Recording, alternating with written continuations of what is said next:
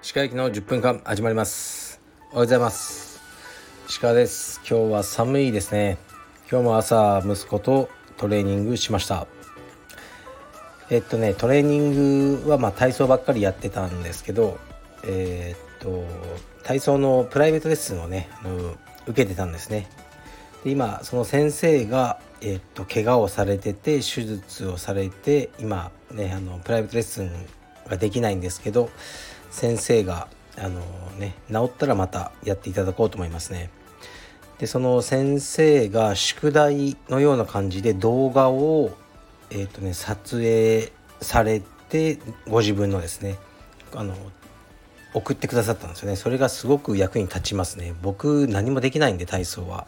その先生の動画を見せてその息子に、ね、自分が全くできないことをねやれやれって言ってこうやらせてる。そういう状況ですね。なんか今日から充実もちょっとやろうかなとか言ってましたけどねあの分かんないですね。期待していつも裏切られてるんで。まあとりあえず今は体操をやってればいいかなと思ってます。はい。ではレターに参ります。え、いつも配信ありがとうございます。石川先生に質問です。帯にストライプを巻く時のストライプの適切な長さはありますか？またなぜストライプというのでしょうか？あるある質問かもしれませんがよろしくお願いします。はいありがとうございます。まあ、ストライプも知らない方もおられると思いますが柔術の帯にこう巻くテーピングのようなものですね。でえー、っとね、まあ、なぜあるかというのは僕もわからないんですけど柔術って一つの帯が長いので白帯からね青帯になるまで2年ぐらいかかると。で入ったばっかりの白帯の人ともう青帯なりたての白帯の人だともうかなり大人と子供ぐらい違うんですね実力が。だからそのね白から青の間にも、1本2本3本4本までをつけて白帯の中で、えー、1本ね、2本3本4本という風なシステム。まあカルチャーですね充実のがありますね。でも決まりはないから別にやらなくてもいいんじゃないですかね。でも当道場カルペディエムではやってるところが多いと思います。まあモチベーションにもつながりますよね。適切な長さは別に何でもなあのいいと思います。なんでストライプというのか。ストライプっていうのはまあ島っていうねしましまっていう意味だからしましまに見えますよね。4本とかついてると。だからそう呼ばれてるんだろうと、えー、推測します。うん。帯のシステムというのは本当にすごいですよ。もし11に帯というものがなかったら、えー、ね、この多分ビジネスとして成立してないと思います。で帯はね本当ね恐ろしいですよね。帯帯。帯欲しいみたいな あのメンタルが僕もありましたね。さらに上の帯欲しい。でそれで充実を頑張ってると。本当はねそうじゃないと思うんですよね。ただ強くなりたい。まあ帯は結果でしかないと思うんですけど帯を上げるためにはどうすればいいんだ。というメンタルで僕もね練習をしていた時期もありましたね。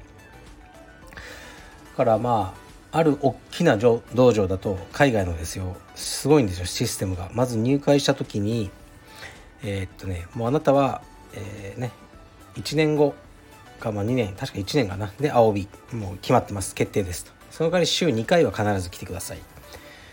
ね、で1年分もうお金を払うんです。でそこで入会しますよね。で入館のシステムがあるみたいです。カードとかで。でこうねピッてこう見て。で、ね、週2回来てたらもうね実力とかもう見れないんですよ。先生あの人が多すぎて何千人もいる道場。じゃあはいあなたあの1年間週2回来たので青帯です。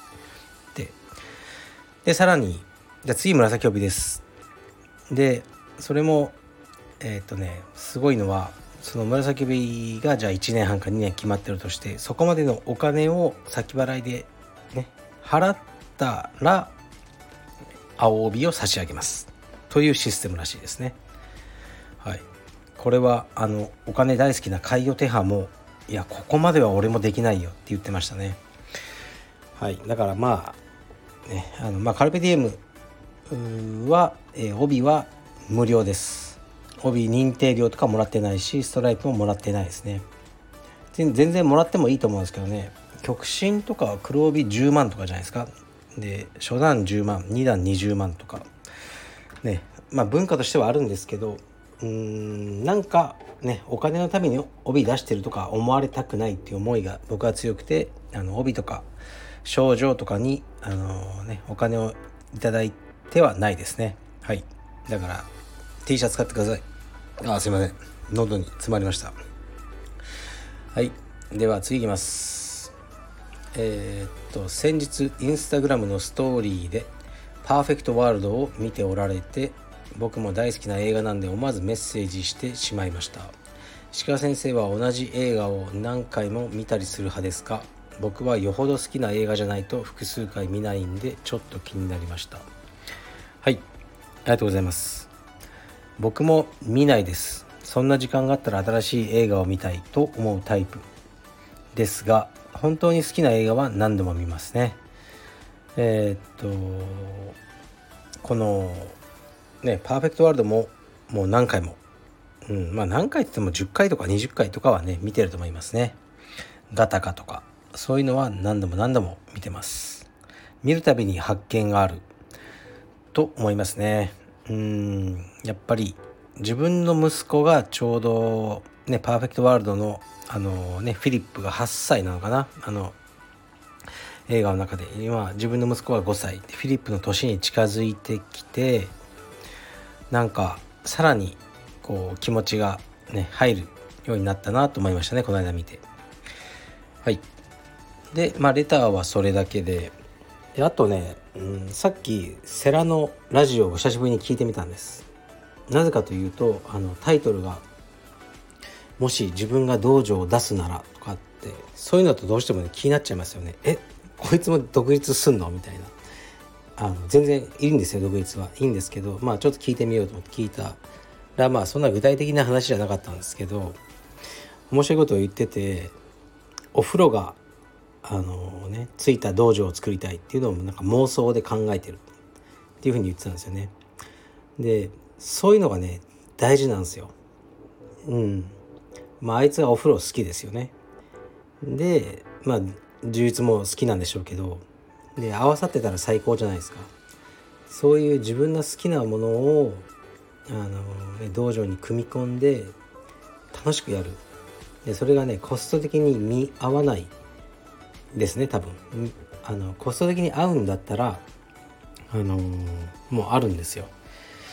でもね本当に好きなものはそういうコスパがどうとか考えずにやっちゃえばいいと思うしあのそれでやることでまた新しいねなんかいろいろ展開が生まれたりするんですよね。だから今流行ってるじゃないですかサウナとか。あのそういうお風呂とか。それをね合わせた道場とか。いいんじゃないですかね、まあ、逆にあの合わせたプランでプレゼンするとね出資者がつくとか面白そうだねとか。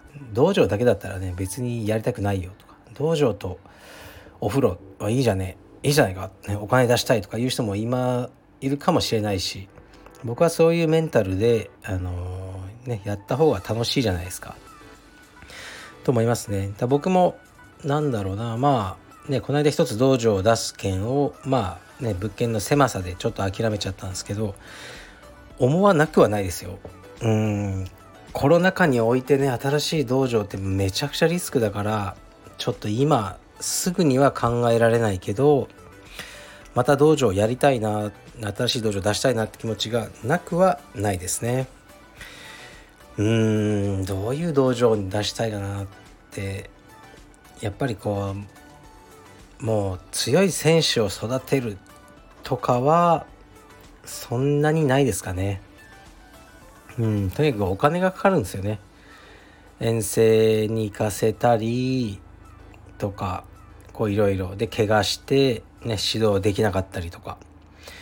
からうーん個人的にその利益を出したいんだったらもう強い選手のうんたくさんいる道場っていうのは考えられないですね。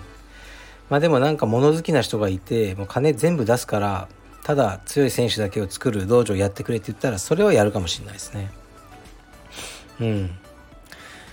で僕は実はえっ、ー、とねもうストライプルという道場をねあの平先生平直之先生のところに最初いたんですけど日本に帰ってきて平先生というのはすごくあのねよくは今考えるとよくわかるというか僕はそんなにね親しくというかねあのあのしてるような立場じゃなかったんですけどすごく生徒さんとの距離を考えてらっしゃる方でしたね。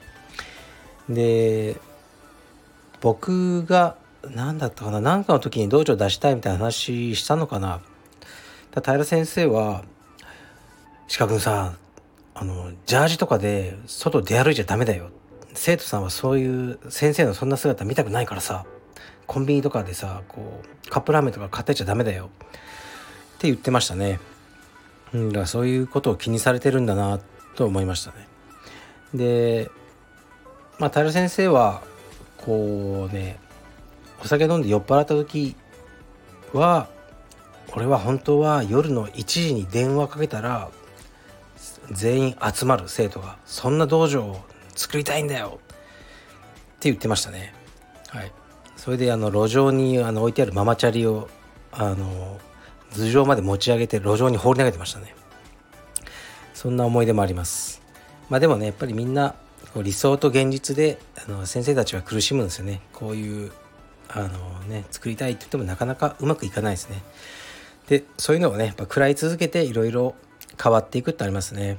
だから僕もうんやっぱ若い選手、ね、育てたいというか応援したいと思って一時期やってたんですよね。そのユースプログラムみたいなのあのね中高生だけを鍛えるプログラムみたいな。でスタッフにねやってもらって。で最初のうち頑張ってたんですけどやっぱスタッフからなんか最近来ませんと。1人か2人しかあの来ないと。あそうじゃあもうやめちゃえって言ってそのプログラムやめたんですね。もうスタッフがやりたくなくなったら意味ないんで。だから最初は「足利先生ありがとうございます。こんなプログラム作っていただいて」とか言っててもだんだん慣れるとね当たり前になっちゃうんですよ。だそういうのをこうね道場も10年も15年もやってるといろいろあのね味わってきてもうなんかねやる前からうんまあどうせこうなるだろうなみたいな先が見えちゃうっていうのはありますね。何にでも飽きちゃうんですよね。うん佐々木希と結婚してもね浮気しちゃうんですよ。はい。アンジャッシュの人は。はい。だそういう感じなんじゃないでしょうか。はい。失礼します。